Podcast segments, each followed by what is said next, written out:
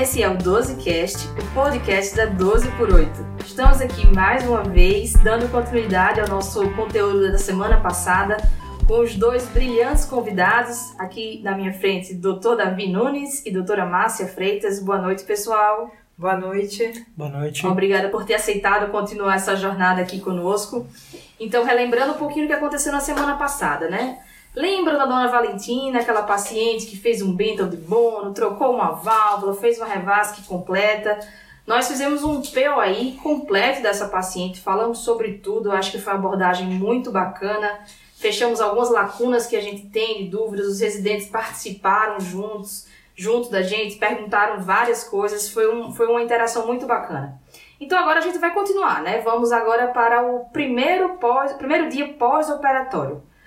Vamos lá, massinha no gás. O que, que a gente tem que fazer nesse primeiro pós-operatório é, com o no paciente? gás mesmo, Manu, no gás mesmo. Então a gente, se esse paciente estiver estável, né, que a gente espera que seja a grande maioria dos pacientes, ele já pode ser desinvadido, então tira o catéter vesical de demora, é, tira a linha arterial invasiva, é, se o dreno tiver sem fuga, com débito abaixo de 150 ml nas últimas 8 horas, ele pode ser retirado. Esse paciente pode ser mobilizado, pode sair do leito, sentar na poltrona, andar na beira do leito, é, pode iniciar a inoxaparina para profilaxia da trombose venosa profunda, né, 40, 20, dependendo do, do de creatinina. E é, esse paciente também deve receber já é, os medicamentos é, necessários para profilaxia da fibrilação atrial. Nossa, pausa. Vou aqui trazer então a pergunta da nossa querida Larissa, mais uma vez presente o tempo inteiro no nosso podcast. Ela perguntou exatamente isso: como prevenir a FA nos pacientes pós-operatório? Aí é com vocês. Então, é, esses pacientes eles têm que ficar, como a gente falou lá atrás, né, com potássio é, maior ou igual a 4 e um magnésio maior ou igual a 2, né, os níveis de eletrólitos têm que estar estabilizados é, esse paciente também deve receber ou beta-bloqueador ou amiodarona. Ambos os medicamentos, eles reduzem aí a chance de fibrilação atrial em 40% a 50%, né? Lembrando que a fibrilação atrial tem uma incidência de 30% no pós-operatório, é, com pico de incidência aí no terceiro, quarto dia de pós-operatório, né? Aumenta custos, aumenta o tempo de permanência. Está incerta ainda a relação entre a, a fibrilação atrial no pós-operatório de cirurgia cardíaca e a, a taxa de AVE isquêmico nesses pacientes, né? É, mas em pensando na, na toxicidade da amidarona versus o beta-bloqueador, e pelo fato desses pacientes muito frequentemente terem indicação de um beta-bloqueador, seja por cardiopatia isquêmica, por hipertensão, é, hipertensão doente isquêmico, esse paciente é, a melhor opção para ele seria o beta-bloqueador, né? É, em, não, em havendo contraindicação para esse medicamento, então ele pode receber a mildarona. Tem vários regimes publicados aí na literatura diferentes para a mildarona oral, intravenosa. Mas em termos de segurança, custo, o beta-bloqueador, né? É, sem dúvida está aí é, para agregar. Lembrando que, dependendo da função ventricular esquerda, nós vamos é, escolher um ou outro beta-bloqueador. Não há estudos que garantam que um seja é, mais efetivo do que o outro em prevenir a taxa de em reduzir a taxa de fibrilação atrial no pós-operatório de cirurgia cardíaca. Perfeito. Então, assim, será que eu posso dizer então que o beta-bloqueador, não havendo, não, não tendo contraindicações, eu posso dizer que ele é a primeira linha e a amiodarona vem como segunda linha, Davi? O que é que você acha? É, como o Marcinha falou, na verdade, é, não tem estudos falando sobre superioridade, mas de uma maneira geral, o que acaba acontecendo é que como os pacientes são isquêmicos, no caso a paciente isquêmica, ela vai se beneficiar do controle da frequência cardíaca com o uso de beta-bloqueador e vai ajudar na profilaxia também de FA. Certo. É, o sulfato de magnésio entra aí nessa parte de profilaxias para FA ou não? É, o paciente tem que estar com uma normomagnesemia, né? É, a gente, isso é uma pergunta recorrente também, né? Por causa de alguns trabalhos na sala de emergência é, para reversão de FA com magnésio, mas assim, não é para você ficar repondo magnésio se o paciente tiver com normomagnesemia. Não, não vai fazer é, não vai prevenir FA é, como um beta-bloqueador ou a mildarona. Perfeito. É, então, assim, vamos só recapitular. Eu acho que é muito importante a gente frisar essa parte de mobilização do paciente, de Perfeito. profilaxias, de iniciar a dieta o quanto antes a gente puder de envolver a equipe multidisciplinar nesse contexto para que a gente consiga reabilitar o paciente e dar a alta dele né, o mais rápido possível. Eu acho que essa sua colocação foi excelente. É ótimo ver um residente falando em reabilitação já no pós-operatório de cirurgia cardíaca. É para isso que a gente está aqui, para levar esses conceitos que são importantes. O exercício é um grande anti-inflamatório, né? É, você libera é, é, fatores anti-inflamatórios no sangue quando você pratica exercício. Né? Você já vem já desde a época de Hipócrates que dizia que se você mobilizar, é, os, os músculos crescem e se você não se mobilizar, os músculos atrofiam, ficam subdesenvolvidos. Isso lá em 500 a.C. Então, é, não, não, não, tem, não é possível que um paciente que fez uma cirurgia cardíaca já está plenamente desinvadido não seja mobilizado. Muito importante também você falar da questão é, da alimentação desses pacientes. O paciente não pode, não precisa, não pode, não deve esperar o dia seguinte da cirurgia para ser alimentado, né? A partir do momento que você dá uma fonte calórica, você inibe a resposta endócrino metabólica ao trauma. Então, esse paciente deve ser alimentado sim, é, deve ser reabilitado, como você falou, deve continuar o controle glicêmico por via subcutânea, se for indicado se estiver estável, já poderá reiniciar os medicamentos para controle glicêmico.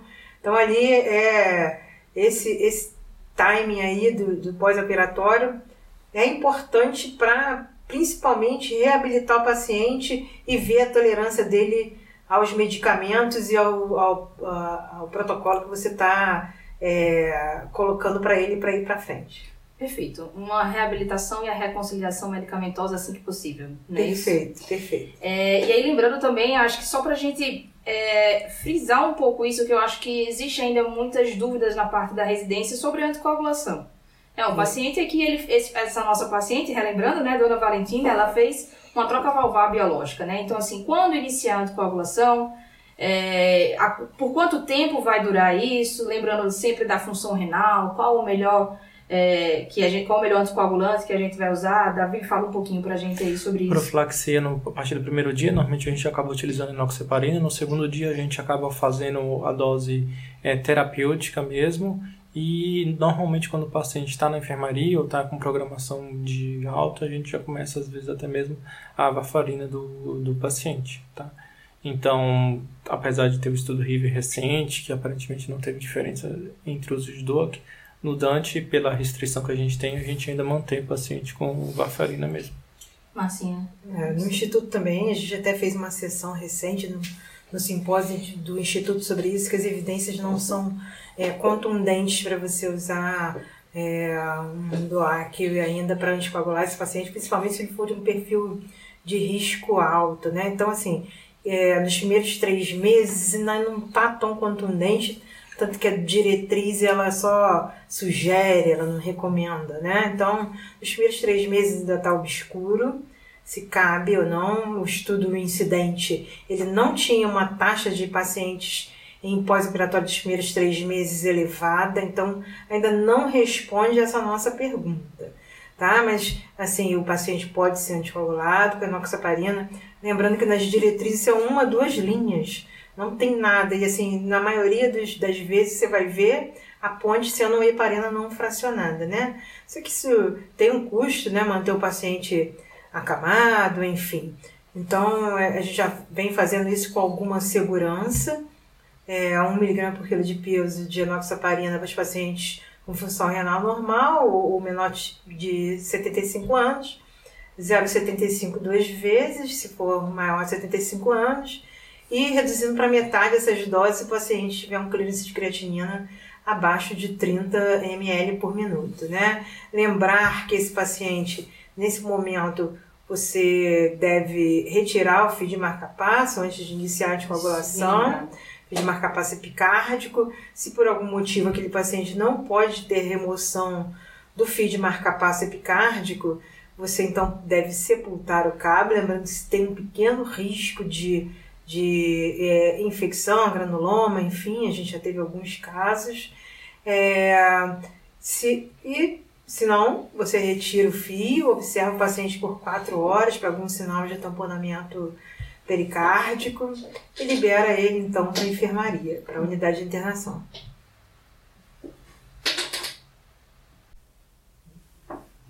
Bom, Marcinha, então nossa paciente conseguiu receber alta da UTI, foi para a enfermaria. Foi bem cuidada pelos residentes. Muito bem cuidada pelos uhum. residentes, sem erros.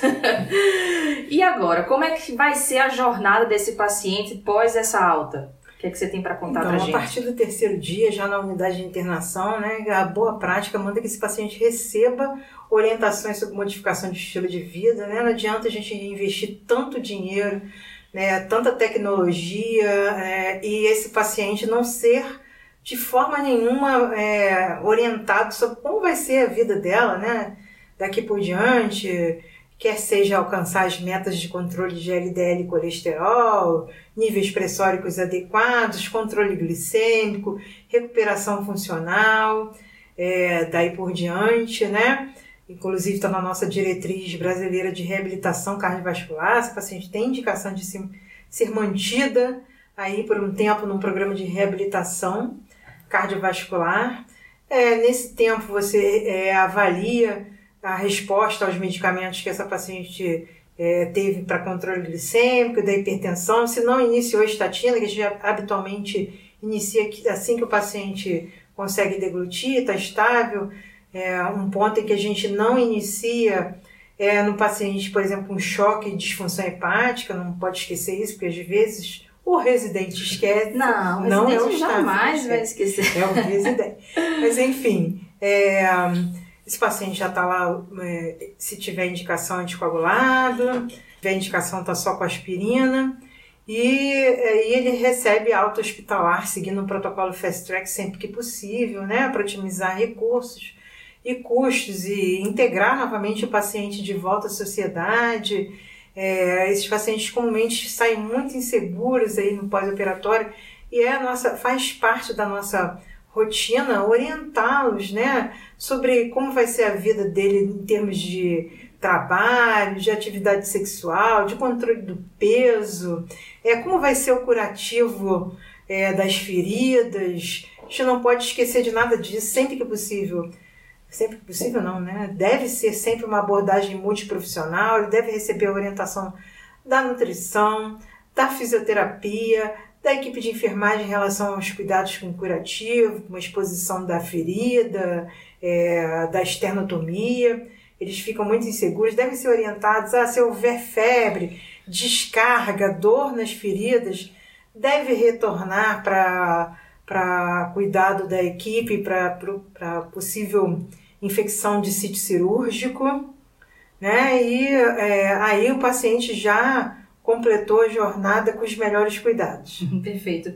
Marcinha, você falou Fast Track Protocol. É, só fica um pouco nebuloso às vezes para algumas pessoas o que seria exatamente esse termo. Só, só resume para a gente, para que fique claro para quem está ouvindo. Então, no protocolo Fast Track, esse paciente deve fazer o step down entre unidades e a alta hospitalar é, num tempo, é, dois dias na UTI e no máximo cinco, é, na, cinco não, completar até o quinto dia na unidade de internação e receber alta hospitalar. Isso é muito viável.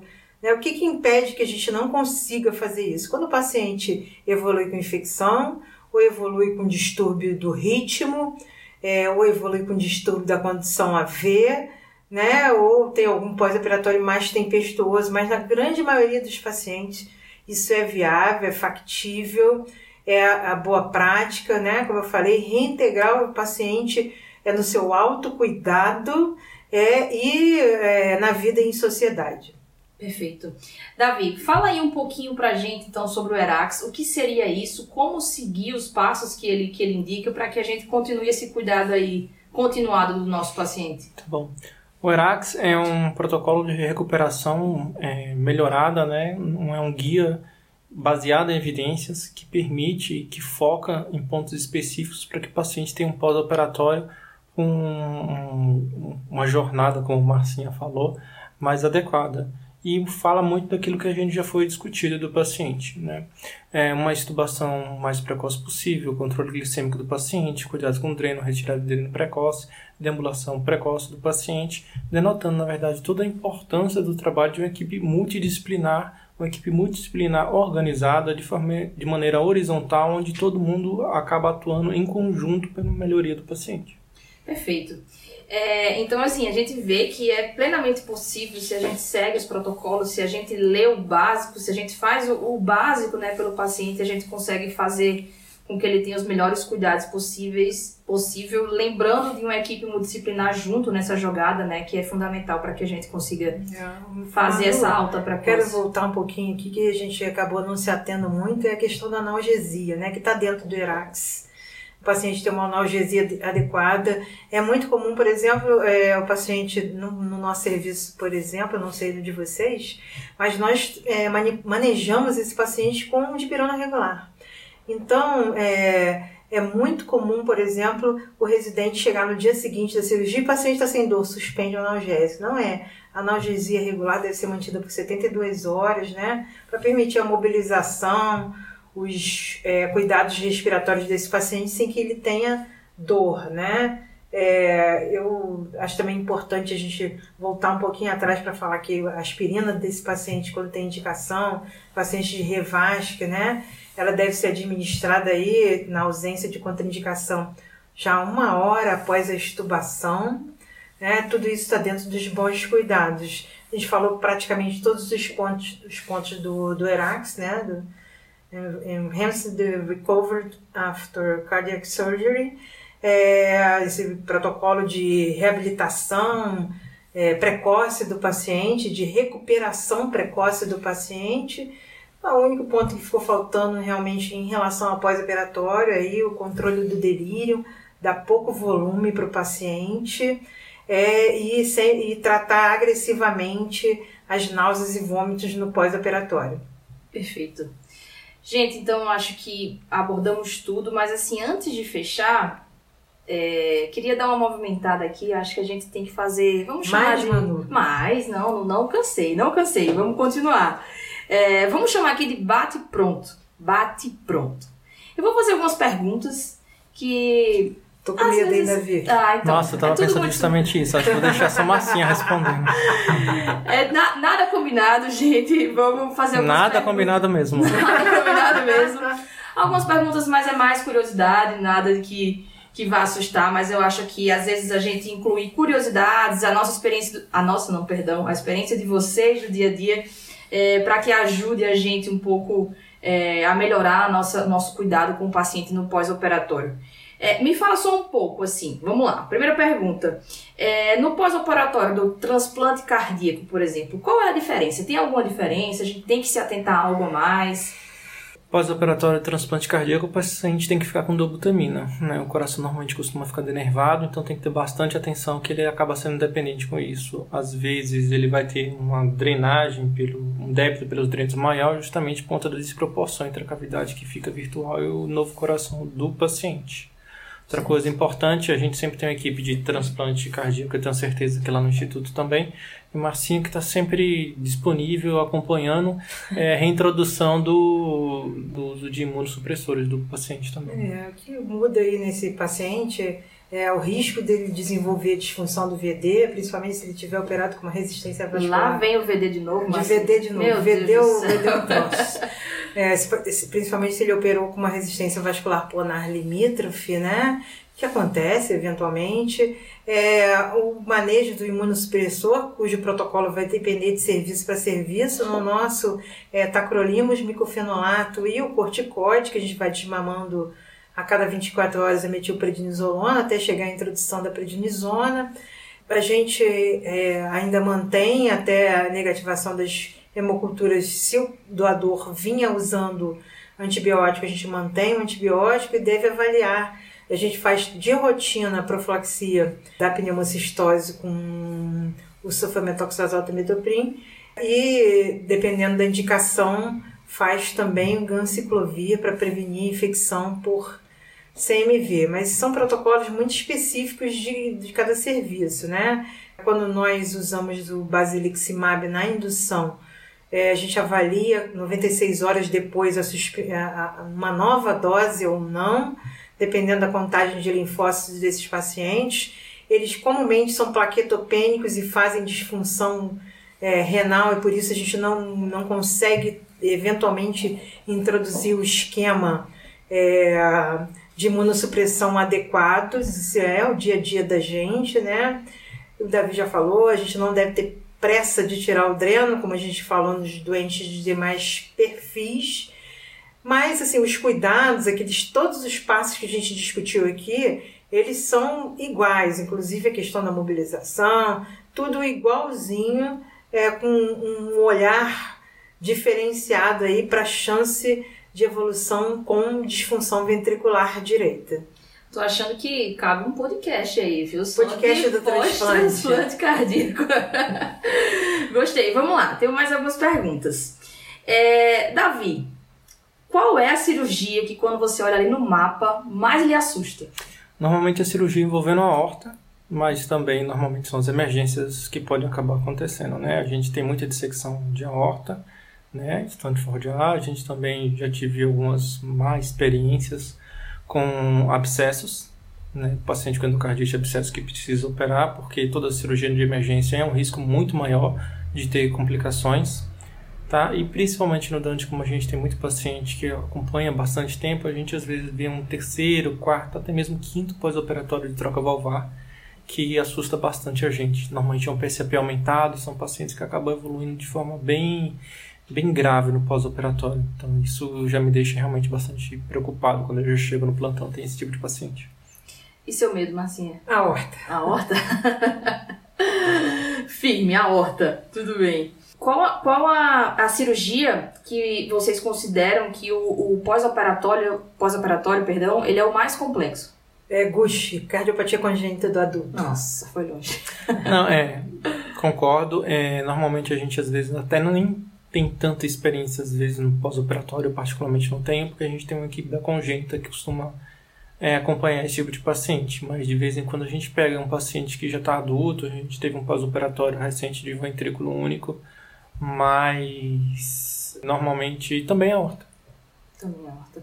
Tá bom. É, Massinha, o que, é que você acha assim que. Qual é a complicação que tem mais impacto epidemiológico no pós-operatório? Fibrilação atrial. Nossa. É, a que tem maior taxa de ocorrência. As demais é, variam aí, 1, 3, 5% no máximo. Mas a fibrilação atrial tem esse impacto é, significativo e, de novo, pode ser prevenida né, em pelo menos 40, 50% das vezes com medicamento barato e é, que na maioria das vezes o paciente tolera bem, que é o beta-bloqueador.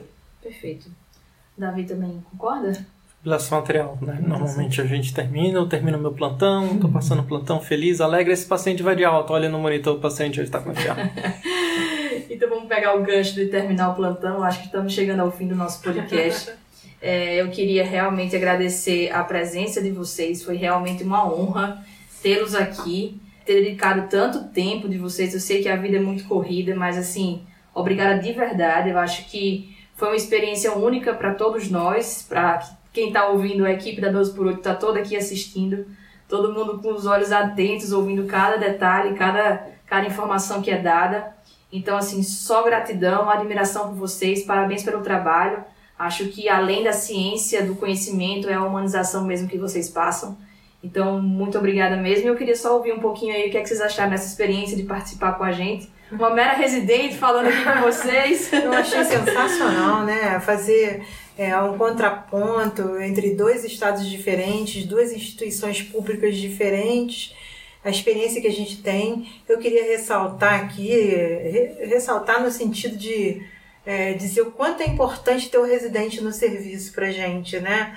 É, aquela discussão diária com o residente, esse aprendizado diário com eles, esses ensinamentos diários com eles, é que movem um serviço público de qualidade como é o Dante, como é o, o INC, né? Sem, sem essa provocação dos residentes, sem essa ansiedade do residente é, de aprender, né? É, o serviço não vai para frente, né? Assim como sem equipe multi não vai para frente, sem o residente, sem o ensino não vai para frente.